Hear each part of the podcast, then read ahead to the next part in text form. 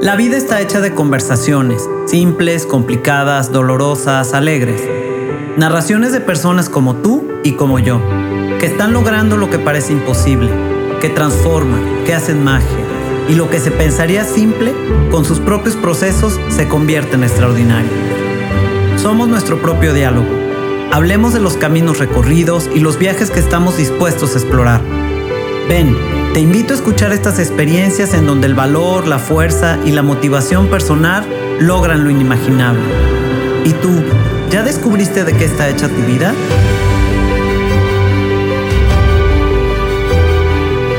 Soy Sofía Arellano y te invito a ir de lo simple a lo extraordinario.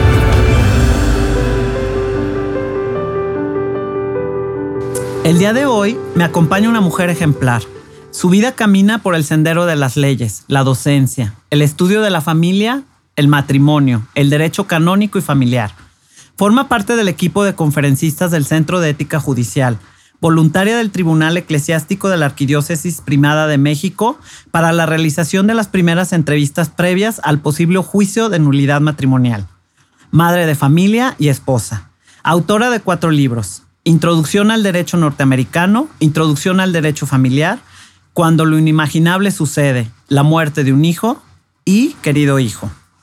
Atravesar una de las experiencias más dolorosas para el ser humano, que es la pérdida de los hijos, la acerca de manera empática y generosa a la tanatología.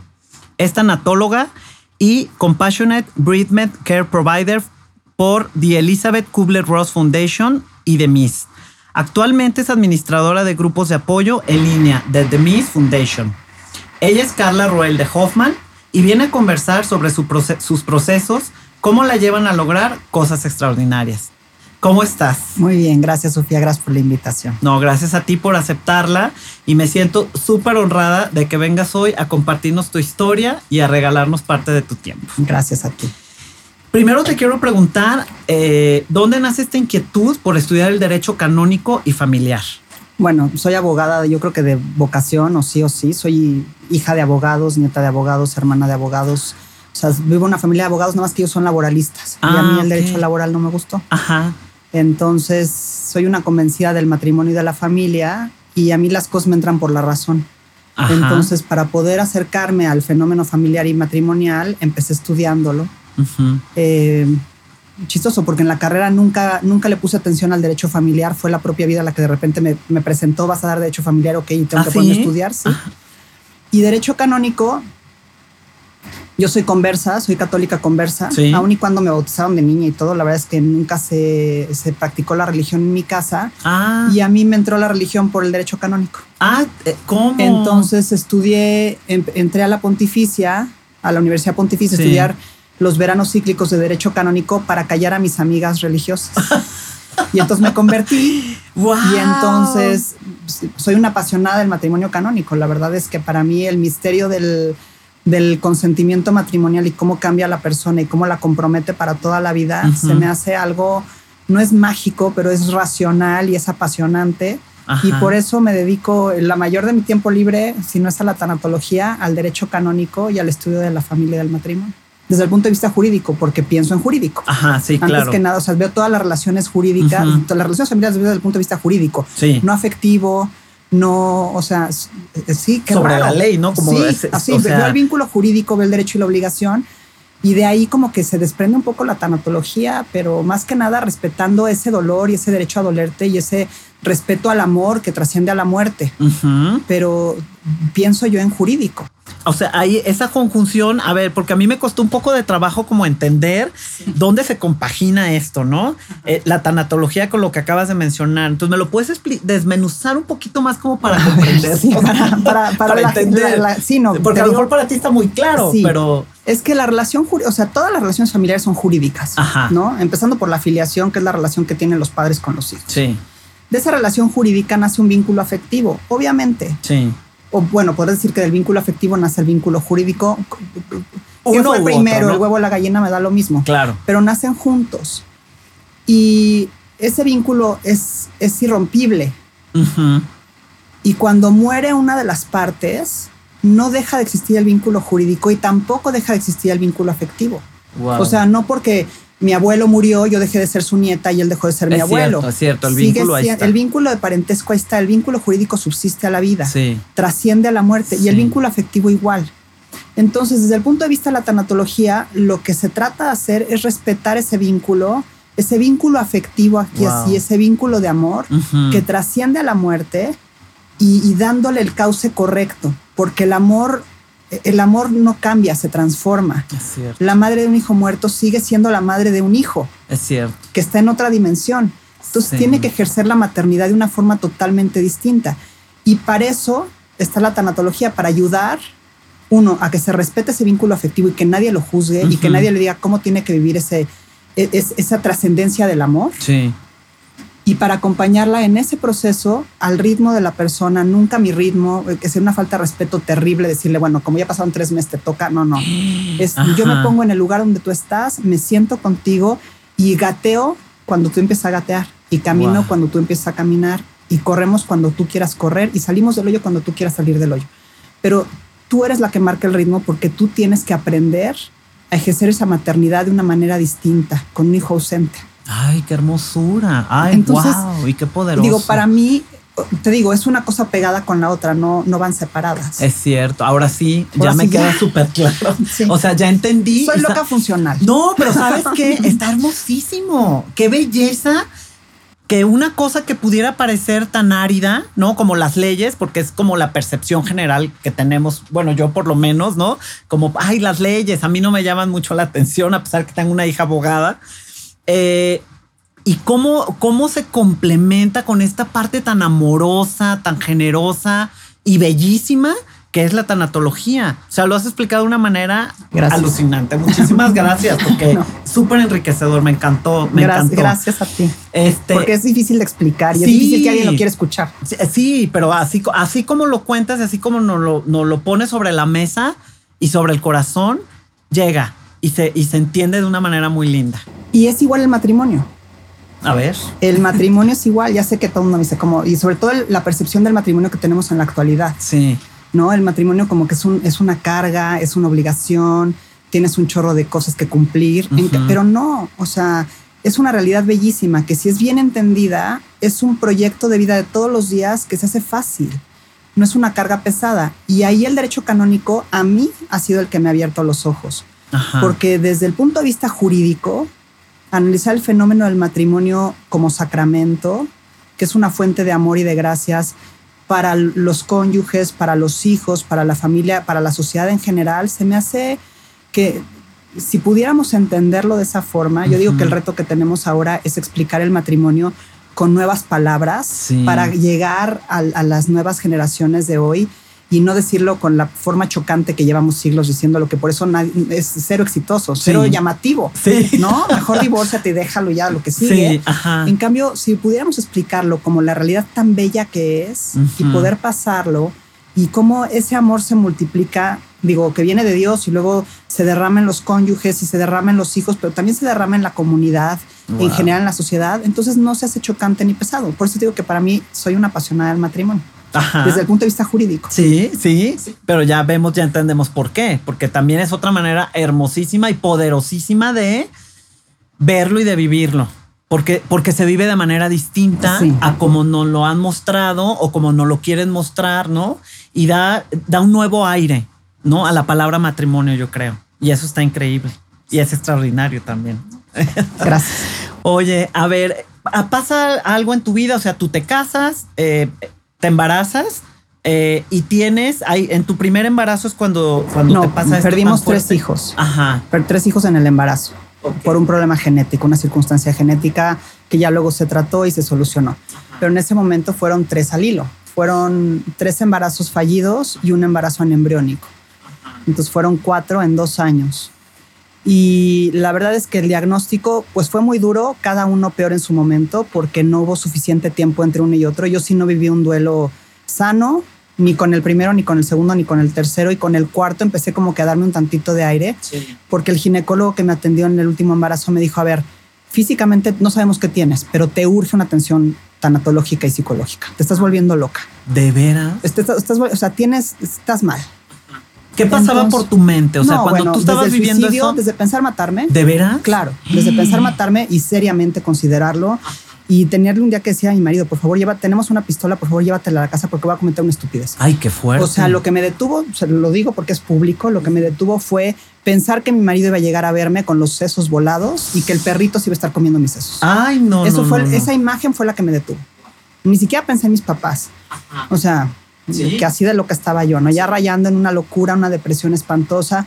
La medicación no me estaba funcionando, la psiquiátrica. Yo era un hoyo, un hoyo, un hoyo. Y en esas noches eternas del inicio del duelo, que uno no puede dormir y que se para y eh, eh, piensa babosada y media y lo subieras y la culpa, que es el gran demonio del duelo, ¿no? Pero ¿de qué, de qué te culpa, de qué te sentías culpable? Pues que mi cuerpo me había fallado. O sea, soy tan poca cosa que mi cuerpo me traicionó. Ajá. O sea, esos pensamientos que son totalmente irracionales, ¿no? O sea, ¿cómo es posible que una María de un alto pueda tener seis hijos sanos con una mala alimentación, con malos cuidados? Y yo que soy me cuido y tengo control sobre mi vida y mi alimentación y mi cuerpo, mi cuerpo me falla de esta manera. Y aparte el dolor que yo le causaba a los demás a mi alrededor, para mí era un dolor extra. Y no tendría que ver un poquito como el perfeccionismo ese del claro, del que estábamos hablando antes, ¿no? El que tengo el control sobre toda la vida. Entonces, como te decía, a mí me a la vida me quitó el perfeccionamiento, el perfeccionamiento a golpes. Y fueron cuatro muy duros, uno tras de otro, porque fueron en periodos de seis meses. O sea, me embaracé eh, eh, me embaracé en enero, perdí el bebé en abril, me embaracé en o sea, me embaracé y luego fue en septiembre y luego me embaracé y lo perdí en marzo y luego lo perdí en diciembre. O sea, como que fue todo, fueron, no, no wow. sacar en la, cabeza cuando otra vez venía la pachuga. Y no te dabas un tiempo como de, vámonos esperando a superar el primer, la primer pérdida y, fue como una vorágine o como, como caí en, en, el mal consejo perpetuo de las mujeres que pierden hijos, ¿no? Como te decía yo antes de empezar, uno de cada cuatro embarazos termina en un aborto espontáneo. Wow. Diagnosticado o no diagnosticado, es, altísimo, altísimo. Y la verdad es que la gente no te consuela, te complica el duelo espantoso. Entonces, cuando te dicen, oye, es que eres joven, síguelo intentando, ¿no? el siguiente es el que va a pegar. Vas a ver un momento en que vas a decir, ya, y te acuerdas cuando yo lloraba porque no quería tener, porque quería tener hijos y ahorita lloro porque ya no los quisiera tener. Ay, no, Yo decía, bueno, es que los mato, ¿no? Sí, es que yo me acuerdo que una vez una señora me dijo, es que vas a ver que en un futuro no muy lejano va a decir, ¿cómo no llevo a jugar a mis hijos al periférico? Yo decía, esta mujer no tiene idea de lo que me está diciendo. Ah, ¿cómo, cómo nos salen cosas de la boca sin pensar realmente en las circunstancias de los demás, no? Él tienes un angelito en el cielo, bueno, ah. que a mí me complica la relación con Dios espantoso. Ajá. Él, tienes una, una estrella, ¿no? Yo decía, bueno, es que ni siquiera entendieron la clase de antropología fundamental. Las cosas y las personas somos sustancias distintas, ¿no? A mí me volvía loca eso. Entonces, la verdad es que como que caí en el, en el juego, mi marido se moría por tener hijos. Entonces yo decía, bueno, esto sí se lo puedo dar. O sea, ¿no? Vamos a seguirlo intentando. Y la verdad es que cuando ya recibí yo la ayuda que necesitaba, se bajaron las aguas, eh, recuperé un poco mi estabilidad emocional y espiritual, ya todo fluyó. Ajá. Pero ese previo a fue, yo me acuerdo como de, de verdad, como tener la cabeza abajo del agua todo el tiempo, todo el tiempo, luchando contra corriente. Terrible, y fuertísimo y dolorosísimo. Muy doloroso. ¿Qué, qué te impulsa a, que, a, querer sacar la cabeza de, esa, de ese estado de abajo del agua? ¿Qué, qué, qué pasa dentro de ti? O sea, ¿cuál es esa pequeña no sé, luz o idea o, pensamiento, fuerza? ¿De dónde sale? Mi última hija murió el mismo día que la princesa Diana. ¿Cómo crees? Sí. Entonces, bueno, no es cierto, la penúltima, la última murió en diciembre, pero en agosto de ese año, a finales de agosto de ese año, estaba todo mundo con la princesa Diana de Gales y entonces el rollo, ¿no? el duelo y que se mataron y la, toda la teoría de la conspiración y demás. Y yo estaba en la noche sin poder dormir, me salí del cuarto para dejar dormir a mi marido, estaba en la computadora y puse duelo queriendo mandarle un pensamiento al libro que tenía la embajada en México a los príncipes. Ok. Entonces en eso me aparece The Miss Foundation. Ah. Y me aparece un escrito de qué decir y qué no decir a la gente en duelo. Entonces lo leí y empecé a buscar y esta mujer, Joan Cachatore, que tengo el honor de llamar mi amiga y es mi jefa. Uy, qué bien. Este, ella era trabajadora social cuando se murió su cuarta hija. Ajá. Ella, este, Shay murió en el canal de parto 17 minutos antes de nacer. Y ella crea esta asociación dos años antes de que yo la encontrara. Y cuando leí esto, yo estaba, ya, ya no sabía cómo callar a la gente. ¿No? Porque en ese perfeccionismo del que estábamos hablando, pues no puedes ser grosera, tienes que ser perfecta y tienes que ser dulce y tienes que ser dócil con tus adultos mayores y demás. Entonces dije, bueno, es que esto está perfecto como para sacar fotocopias, irlas dejando así, para que la gente vaya leyendo y se vaya callando la boca. Claro, claro. Entonces le pedí permiso de traducción. Ajá. Fue lo primero que hice. Le escribí esa noche y dije, oye, ¿puedo traducir esto? Y me dijo, no me digas que hablas español. Ellos están en Phoenix, en Arizona, tienen una población de habla hispana altísima. Ajá. Y todo lo que producía no podía llegar a la población de habla, de habla ah, hispana. porque les hacía falta un como un traductor. Porque me decías que me traducen, pero luego la gente no entiende. Porque era como, como muy. Una traducción que no era como del lenguaje nativo. Exacto. Muy textual. ajá. No como de Google, traductor, que lo pones y te sale. Sí. Y el, el, sentido y el significado cambia, ¿no? Totalmente. Entonces así empezó mi relación con mis, no buscando ayuda yo, sino buscando cómo ayudar a los que necesitaban la ayuda que según yo no necesitaba. Y obviamente en esas horas, porque fueron horas completas de sentarme en la computadora y leer lo que ella escribía y traducirlo y poderlo poner, que hiciera sentido al lenguaje español de México y a la comunidad latina en Arizona. Entonces, a ver, ¿quién más o menos habla español? ¿Hace sentido lo que estoy diciendo? No. Poco a poco empecé como que, bueno, o sea, no soy la una, no soy la única. No somos muchos en todo el mundo que estamos viviendo situaciones similares. Sí. Yo sí creía en ese momento que el duelo se dividía por la edad de los niños. Ah, sí.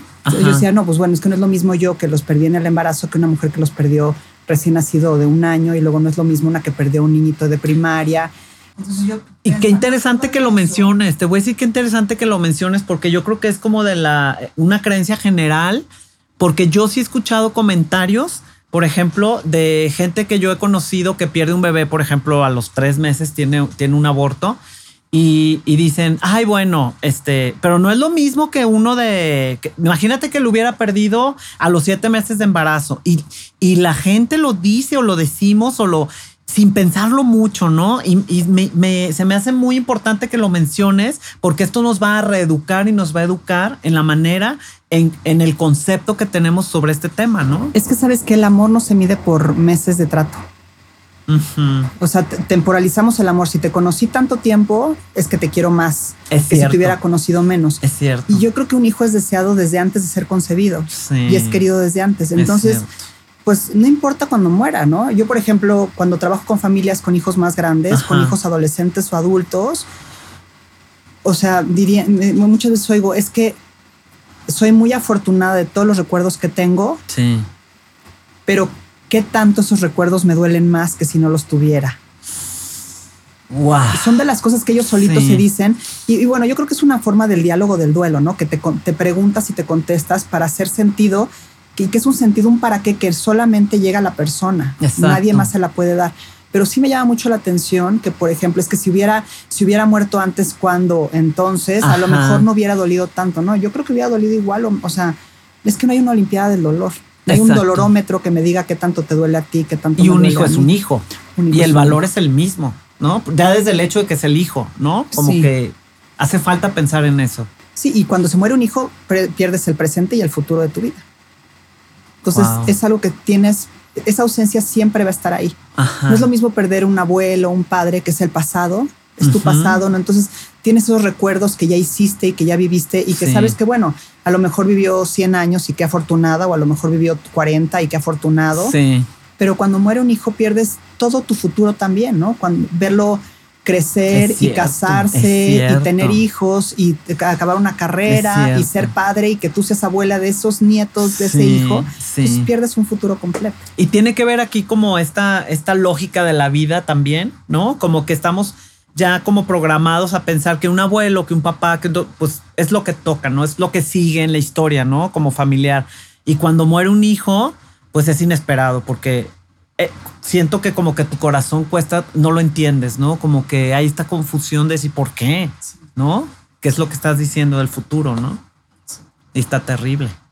Y entonces empiezas a traducir. Empiezo a traducir, eh, me invitan, esto fue en agosto y por ahí del mayo del año siguiente, que yo ya estaba con un proceso terapéutico más serio, ya no estaba yo queriendo solucionar las cosas yo solas, no con té de guayaba y té de hilo, sino ya en serio, eh, dándome tiempo para sanar yo también. Me invitan a un congreso que organiza Miss Foundation, el primero que organiza para padres en duelo y conozco una subcultura que yo no me había dado cuenta a la que pertenecía.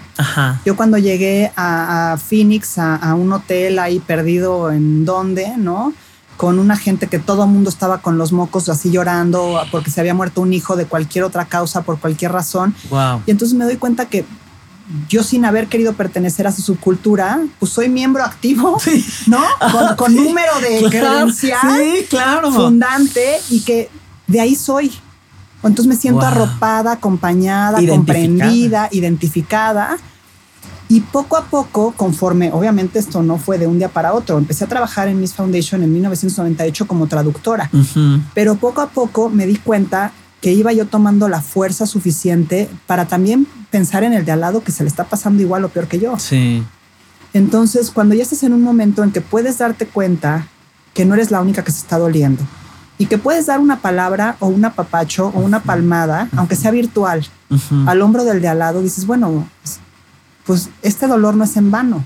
¿Y, ¿Y, qué papel juega la empatía, no? Aquí. La empatía y la compasión. Ajá. ¿No? esa, esa, esa, capacidad de padecer con el de enfrente y querer ponerte en su lugar realmente. Sí. Porque la empatía es, bueno, me puedo imaginar dónde estás. Exacto, exacto. Y la compasión es decir, a ver, déjame ponerme tus zapatos y déjame padecer contigo. Wow. Dolerme contigo. Entonces, y esa es una, pensamos que los seres humanos somos compasivos por naturaleza. Ajá. Y no es cierto. Vemos dolor y corremos para el otro lado. Claro, no, le tenemos miedo, no nos gusta. No, o sea, no, vemos, o somos morbosos y vemos el del accidente. Sí. ¿No? O vemos el que está llorando y vemos que llora y entonces le pasas un Kleenex para que se limpie rápido y ya dejes de llorar. Ya me estás incomodando mucho. Exacto. Y en cambio la compasión, como se vive en The Miss Foundation, es me siento donde tú estás. Déjame acompañarte en el piso donde estás embarrada de mocos y de lágrimas y que no dejas de llorar. Déjame tirarme ahí contigo. Wow. Y aunque yo no esté llorando, estoy acompañándote en tus lágrimas. Y muchas veces, bueno, me estoy yo peor llorando peor que la señora con la que estoy hablando, ¿no? Porque ella ya lo tiene muy trabajado y a mí me está rompiendo el alma lo que estoy oyendo. Sí. Y entonces poco a poco fue como empecé a trabajar. Ellos están en Phoenix, es una organización que tiene más de 200 voluntarios en el mundo y pues obviamente yo trabajé desde inicio vía virtual, manejando primero el foro de embarazos, eh, pérdidas en el embarazo, muertes en el embarazo y poco a poco me fui especializando en otras cosas. Mi subespecialidad es suicidio infantil.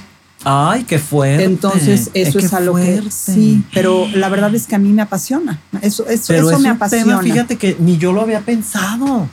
O sea, se da mucho el suicidio infantil. Muchísimo. De veras. Muchísimo. Entre 15 y 24 años es la tercera causa de muerte en el mundo y es la cuarta entre 8 y 15 años. ¿Por qué? O pues sea, no me dejaste en shock. Es que un tema. No lo vi venir. Te lo juro. Sí, Perdón que, te agarre en curva. No, no, no. No, es que sabes que me estás abriendo un panorama bien grande de, de, de, conocer y de, y de palpar y de, y de ver un poco más de cerca y de darle la importancia a este tema. Y obviamente eso también es una experiencia personal. Mi abuelo paterno se suicidó. Entonces, cuando yo empecé a meterme en temas de tanatología y de ver el dolor y de empezar a acercarme un poco a esas familias que, su hijo había decidido matarse, ¿no? quitarse la vida, y entonces cómo te acercas y cómo te alejas, dije, no, es que yo tengo algo que tengo que resolver yo dentro de mí, que he cargado toda mi vida y que es un tabú familiar.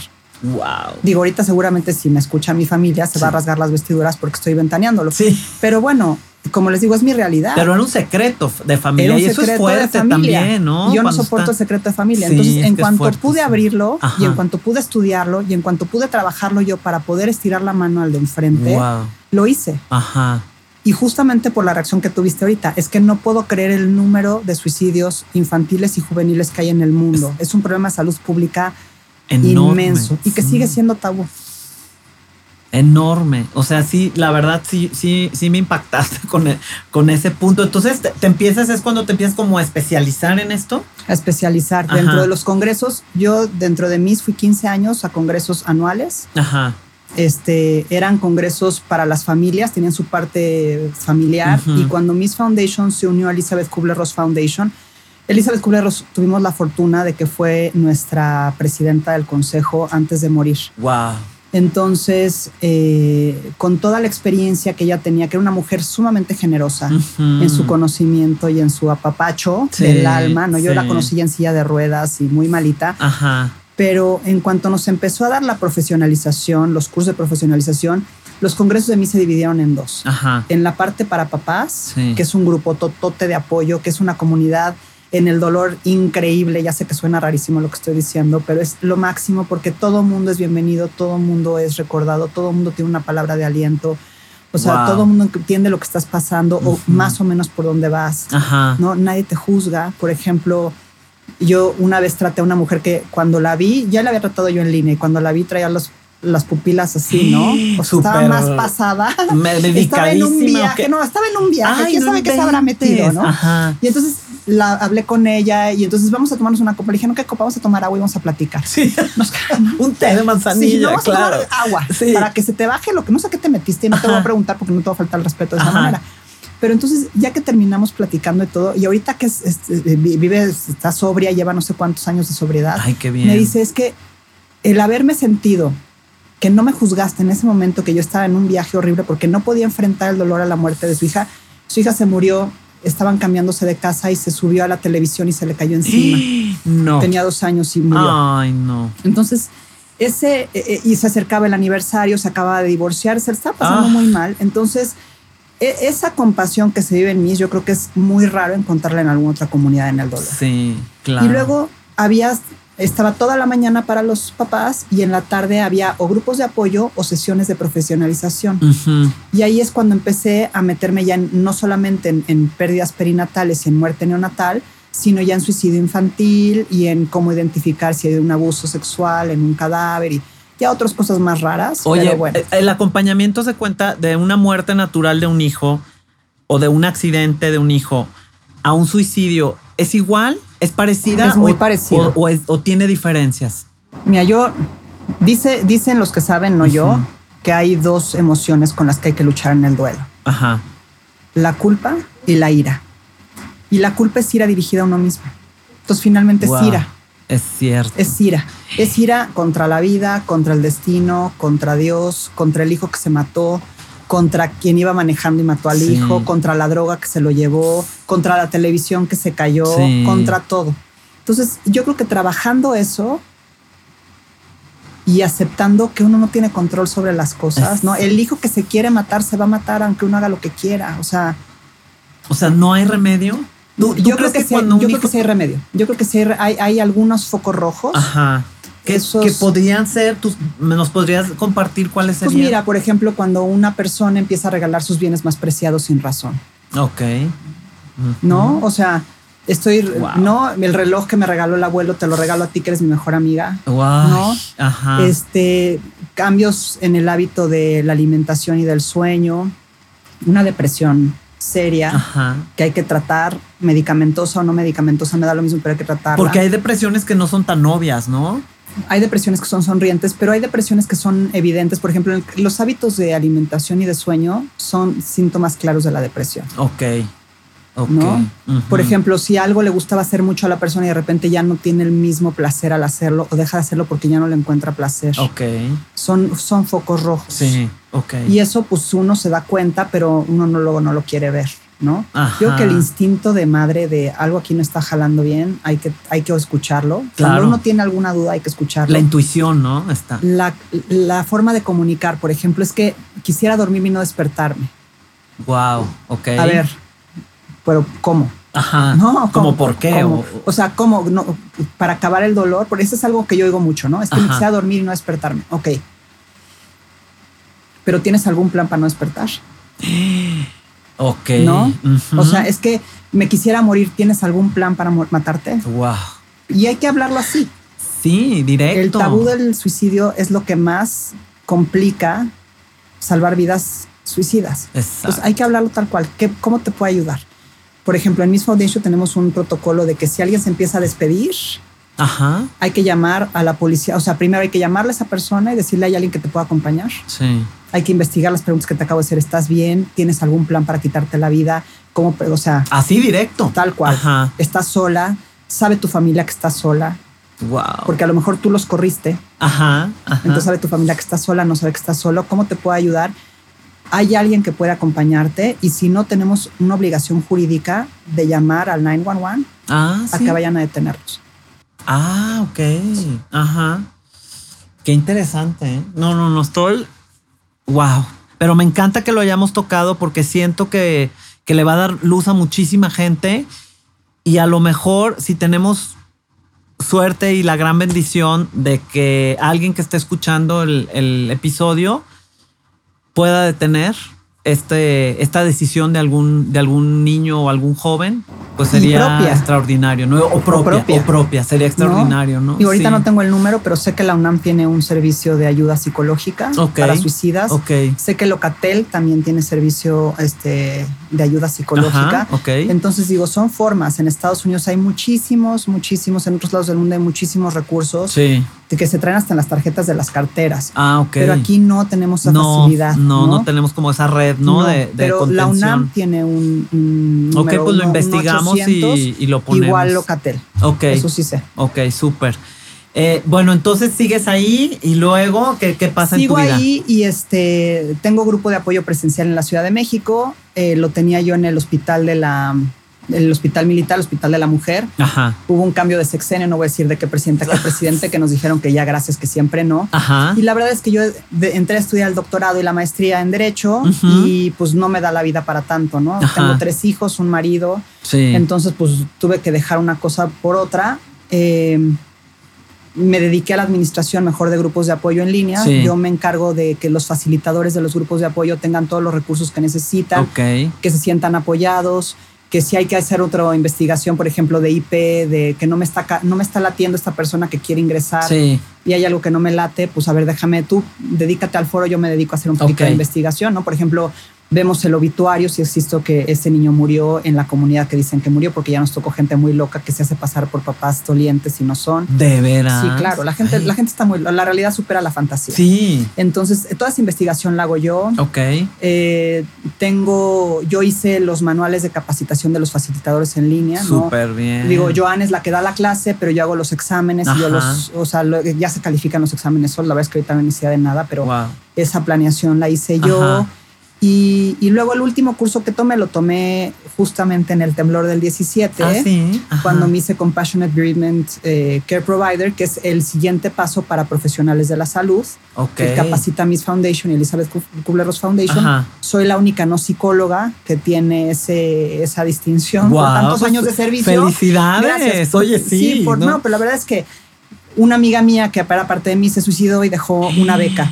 Ajá. Y entonces la mamá decidió darme la primera beca a mí en memoria de su hija. Entonces digo, no fue por mérito propio, Ajá. ¿no? Mi amiga Bueno, pero- queridísima, Sí. eh, que se quitó la vida en un momento de ansiedad que no pudo luchar por ella, entonces digo, con- contra la ansiedad y la depresión que tenía, Sí. sobrevivió a la muerte de su hija y no pudo la depresión Ah. muchos años después. Ajá. Pues gracias a ella tomé el curso. Y la verdad es que es a lo que, lo que veo ahorita, ¿no? Más que nada, los grupos de apoyo, que todo fluya. Si hay una atención personal más que tiene que darse, la doy yo. Ajá. Y, y sigo trabajando con las familias con las que llevo muchos años trabajando, ¿no? 10, 15 años. Las sigo acompañando en su proceso y sigo estando a su disposición, ya es con lazos de amistad Ajá. mucho más profundos que solamente Claro. de servicio. Claro. Oye, tengo una pregunta. Cuando ya pasas esto, esta etapa de los, de los abortos, ¿qué pasa en ti cuando viene el otro bebé? ¿Qué, qué- porque mucha gente podría pensar, qué miedo tratar de volverme a embarazar para no pasar otra vez ese dolor. O que sí, ¿cómo, cómo viene esto? ¿Cómo- Obvio, pero fíjate, muy chistoso porque nace Andrés, mi hijo, ¿no? No quise pen- la vez que el embarazo lo tengo bloqueado. No me acuerdo. ¿Cómo Yo creo que lo bloqueé por, por salud mental, decidí que no pasaba nada. Ajá. Cuando nació Andrés, eh, ya estaba el siguiente curso de Miss Foundation, Sí. el siguiente congreso. Y mi marido me dijo, ¿sabes qué? Vete. El bebé tiene dos meses, Ajá. ya, o sea, no estás amamantando, vete.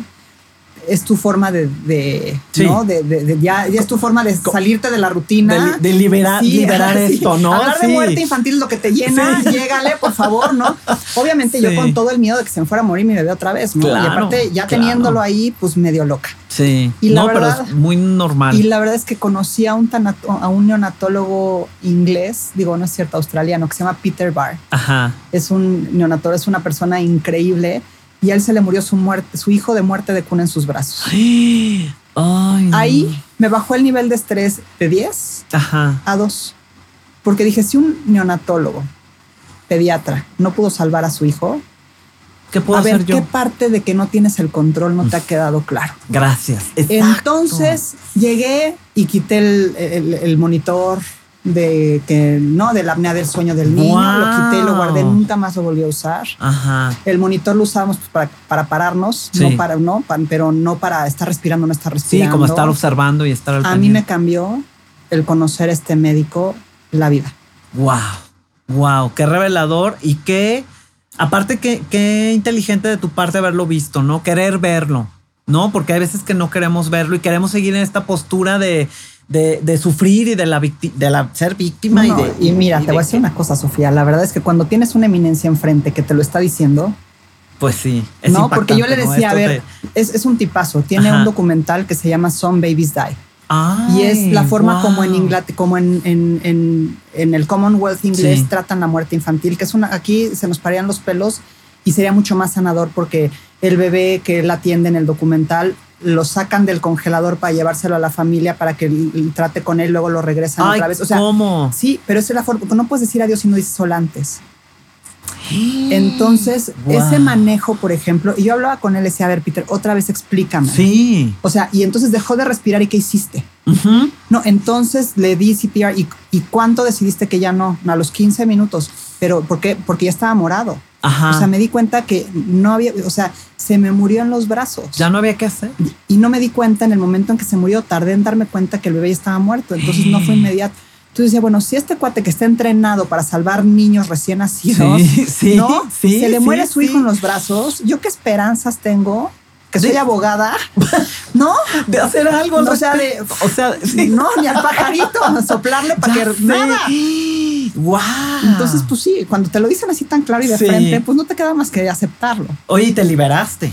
Un Porque sí. entonces vienen los otros hijos, pero tú ya desde otra, desde, Desde otra, otra postura y otra perspectiva. No, y son prestados. Claro. Hasta claro. ahorita que ya son más grandes, digo, les echo la bendición cuando salen y espero que regresen. Sí, ¿no? Como les digo, a ver, nada más avisa dónde estás para saber dónde te empiezo a buscar. Exacto, exacto. No para controlarte, pero de dónde te empiezo a buscar, bonito. Exacto, sí. ¿No? Y yo, Ya no yo tengo el saber, control. ¿no? Sí.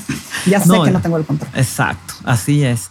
Y te voy a hacer una pregunta que no sé, a ver, un divorcio, hablando ya en el tema legal y en esta parte que tú este, formas parte de este jurado, ¿no? Como para anulación matrimonial, etcétera. La- el- un fracaso en un matrimonio también es un duelo y cómo, cómo se debe acompañar o cómo se vive en esto. O, o- no, porque yo le veo ya la relación, ¿no? Como de la tanatología con el, el, El derecho. la muerte de un matrimonio o, de, o no, O de una es que cualquier, o de una relación. cualquier no sé. apego que tengas cuando lo pierdes es muy doloroso. No, la muerte de una mascota. Ay, sí. La ay, muerte, sí. no, la muerte del reloj que te regaló tu abuelita y lo dejaste o te lo robaron, ese se dolor, o sea, esa pérdida duele. Ajá. Digo, y cada quien tenemos apegos a distintas cosas. No Exacto. podemos juzgar el apego de los demás, todos tenemos apegos distintos. Entonces es por el apego en sí. Por el apego y también en la relación. Yo no creo que nadie se case pensando que esto va a fracasar. No, yo creo que no. O sea, yo creo que aunque te abras la puerta de que, bueno, si esto no funciona, me divorcio, Ajá. estás tirando la que sí funcione. Porque si no, no invertirías tanto tiempo y tanto corazón Y en una relación que va a en- fracasar. Es cierto. Entonces, cuando esa relación muere, pues hay que dolerla. Y a mí es lo que me gusta de la primera entrevista de nulidad. Ok. Que para mí es, yo como les digo, independientemente de que anules tu matrimonio o no, sigue el proceso. Porque te va a servir hasta de terapia.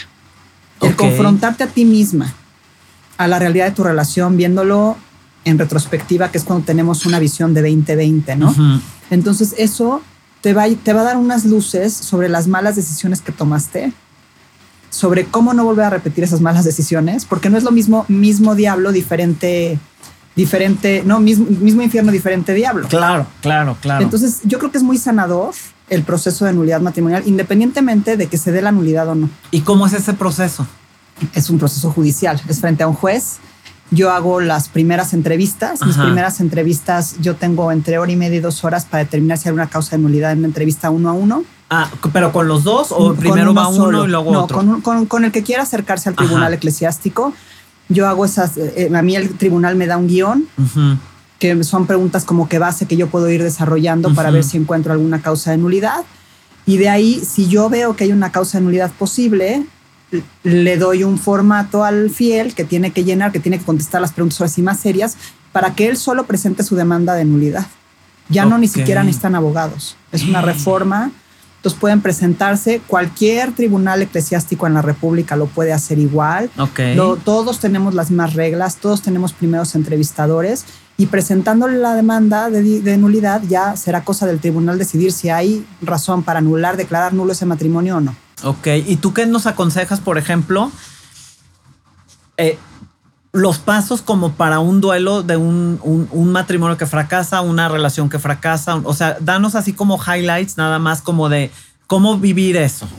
Pues reconocer que perdiste algo que quieres, Ujú. que no es un switch que vas a pagar, ¿no? O sea, como ya terminé la relación, ya apagué el switch y ya se acabó, no, el- la emoción y el sentimiento sigue ahí. Ahora el chiste es convencernos a nosotros mismos de no seguirle neceando. Ok. Un poco por ahí va. Ajá. Entonces yo creo que primero ahí y luego ser muy honesto con uno mismo. Uno, si uno tiene tendencia al alcohol y a marcar, dejar el teléfono guardado y apagado sin pila para no hacer ese tipo de babosadas, ¿no? Sí. Saber dejar morir la relación sola. Digo, cuando una persona muere, por más que yo me vaya al panteón todos los días a llorar, no tengo esa relación que me conteste. Exacto. Pero el muerto que quiero enterrar, que ya corté o ya terminé con él la relación, sí me puede seguir contestando y me puede seguir enganchando y me puede seguir manipulando. Ajá. O yo puedo seguir manipulando. Tengo que ser muy honesta conmigo misma en cuanto a la relación. Sí. Y de ahí ir dejando, o sea, poner paz. Yo diría metas a corto plazo. Ok. Hoy no le voy a hablar. Hoy no voy le a pensar en marcar. él. Hoy, Hoy- hoy voy o a en pensar ella. en él, pero no tanto. ¿no? O Como no me voy a pasito a enojar. Sí, pasito. o sea, Ajá. hoy me voy a concentrar en lo bueno y no en lo malo. Ok. O a lo mejor me voy a concentrar en lo malo. Sí. O porque hoy quiero volver y no vaya a ser que le esté yo neceando y no me conviene. Entonces hoy me voy a concentrar en lo malo. ¿Y cómo sabemos que una relación, yo sé que todas son diferentes y todas tienen sus, ¿no? Como sus, sus cosas, ¿no? Este, sus causas, ¿no? De rompimiento. Pero ¿cómo darte cuenta que realmente una relación no tiene remedio? O sea, tú desde el punto de vista de lo que tú haces, ¿no? Este, ¿cómo, cómo, cómo se puede dar cuenta de ya déjalo por la paz? No tiene remedio. Hijo, mano, yo creo que la gente que lo está viviendo le cuesta muchísimo trabajo. Yo por fuera puedo ver muchas cosas. ¿Qué es lo que ves? ¿Qué es lo que notas tú? Pues yo creo que un mal noviazgo lleva a un mal matrimonio.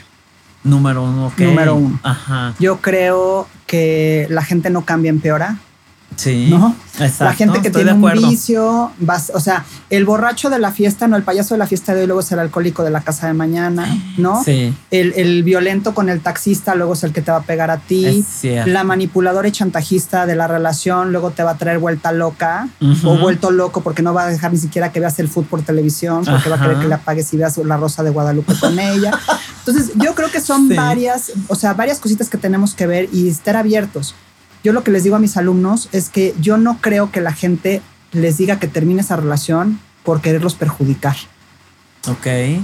Yo digo, escucha a la gente que más te quiere.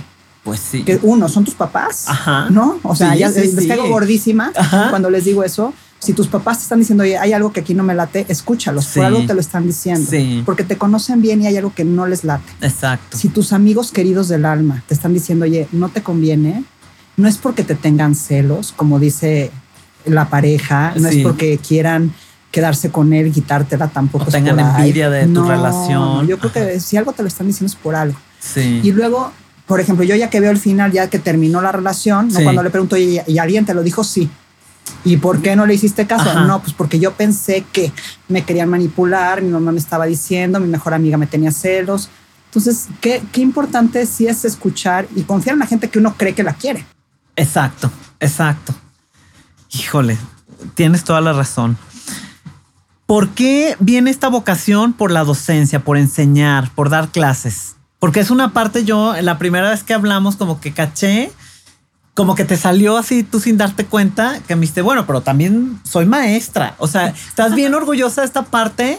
Y sí, y, quiero preguntarte de dónde viene este amor por el por enseñar. Hijo, mano, yo dice mi mamá que yo jugaba a poner a mis muñecas y a darles clase. A la maestra. A la maestra, desde chiquita. No, yo no puedo tener un pizarrón en mi casa y poner mis muñecas y enseñarles a sumar y a restar, que no sé sumar y restar, pero hasta eso enseñé. Pero la verdad es que a mí la dinámica del salón de clases me encanta. ¿Qué es lo que te gusta? Hijo, todo. Desde ver las caritas. Ver, y digo, y mis caritas son de son, son, de carrera, gente grande, gente grande, adultos, no son bebés. ¿no? pero por ejemplo, ver cuando por fin les cae un concepto y entendieron el concepto, les cambia la mirada. Para mí ese es el mejor regalo del mundo. Wow. Yo les digo que el día que yo piense que dar clases es mi trabajo, lo dejo de hacer. Es mi hobby. Ah. O sea, lo que más, o sea, lo que más me gusta hacer, Ajá. ¿no? Profesionalmente hablando, que no es estar con mis hijos y mi marido, así de, bueno, ahora qué voy a hacer, ahora voy a dar clase. Y me dedico a aprender cosas para poderlas enseñar. Ok. Por ahí es mi amor el estudio. Ajá. Tengo que aprender algo nuevo para poder enseñar algo nuevo, porque si no, qué aburrido para ellos también, ¿no? Sí. Entonces, pero me, me encanta. Llevo 32 años dando clases a nivel preparatoria y universidad. Ajá. Y de verdad, el día que yo lo vea como una carga, lo voy a dejar de hacer.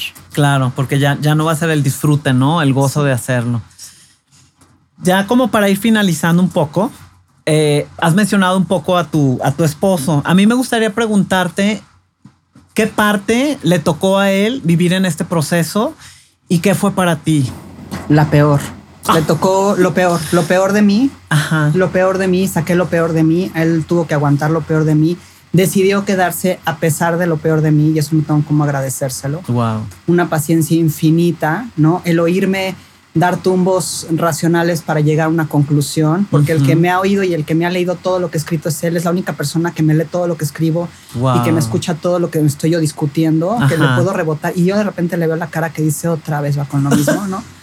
Pero bueno, la verdad es que no tengo cómo agradecérselo, porque esa, esa paciencia infinita, esos, esos periodos en que yo no me acuerdo que pasaron y que sé que pasaron y que él se las pasó muy mal, ¿no?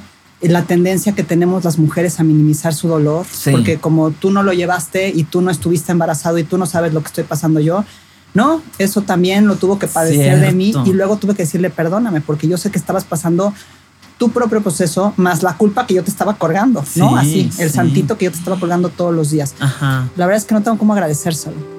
Wow. No tengo cómo agradecer. Sí, porque habla muchísimo del, del, amor verdadero y profundo y de la generosidad, ¿no? Y de, de esta paciencia, de esta, esta comprensión. Bueno, que todo eso obviamente viene desde el amor. Y eso de por sí ya es extraordinario también, ¿no? Sí, sí, sí. Bueno, pues me gustaría finalizar, bueno, antes que nada, agradecidísima. Esta ha sido una conversación, para mí un gran regalo y una gran sorpresa, porque como te dije al principio estaba nerviosísima. Ay, no, gracias, gracias a ti por este, invitarme. Pero, wow, o sea, estoy feliz de que hayas venido, de haberte conocido. Te admiro más de lo que te admiraba leer tu currículum. Y quiero terminar este, esta frase de este episodio con esta frase de Elizabeth Kobler, que dice, vive de tal forma que al mirar hacia atrás no lamentes haber desperdiciado la existencia. Vive de tal forma que no lamentes las cosas que has hecho ni desees haber actuado de otra manera. Vive con sinceridad y plenamente. Gracias Carla por vivir en y desde la coherencia y por convertir tus experiencias de vida y conocimientos en algo extraordinario.